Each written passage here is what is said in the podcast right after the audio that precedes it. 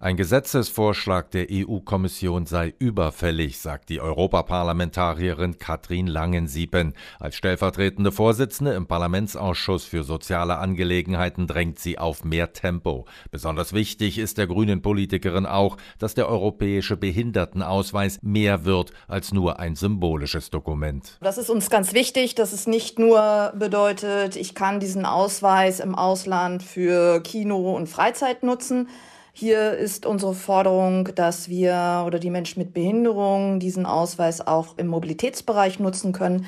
Ich kann Beispiel in Straßburg, in Brüssel mit diesem Ausweis und meiner Begleitperson Bus fahren. Am besten wäre natürlich grenzüberschreitend Bahn fahren. Das wäre unsere Hauptforderung. Derzeit laufe noch ein Pilotprojekt in mehreren Mitgliedstaaten. Außerdem würden die Erfahrungen mit dem bereits geltenden EU-Parkausweis für Menschen mit Behinderung in den geplanten Gesetzentwurf einfließen, lässt die zuständige EU-Kommissarin Helena Dalli auf Anfrage schriftlich mitteilen. Ziel ist, dass der Behindertenstatus in allen Mitgliedstaaten gegenseitig anerkannt wird.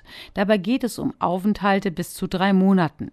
Der europäische Behindertenausweis soll in diesem Zeitraum seinen Inhabern den gleichen Zugang zu den jeweils angebotenen Dienstleistungen wie Kultur, Freizeit, Sport und Verkehr ermöglichen.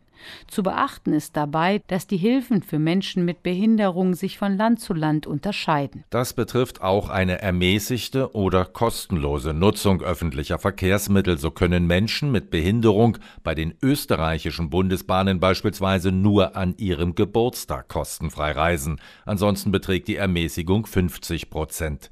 Welche Hilfen die einzelnen EU-Mitgliedstaaten gewähren, bleibt vom europäischen Behindertenausweis unbeeinflusst. Der könne deshalb auch nur ein erster Schritt sein, Menschen mit Behinderung ihr Recht auf EU-Freizügigkeit zu garantieren, meint die EU-Abgeordnete Katrin Langensiepen. Er soll ein zusätzlicher Ausweis werden zu diesen nationalen Ausweisen.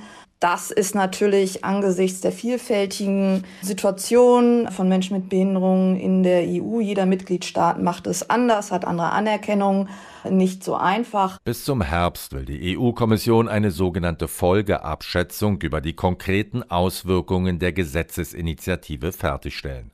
Voraussichtlich im November wird der Vorschlag dann auf dem Tisch liegen, über den danach das EU-Parlament und der Rat der 27 Mitgliedsländer verhandeln. Und wenn alles planmäßig läuft, könnte der EU-Behindertenausweis noch vor den Europawahlen im nächsten Frühjahr tatsächlich beschlossene Sache sein.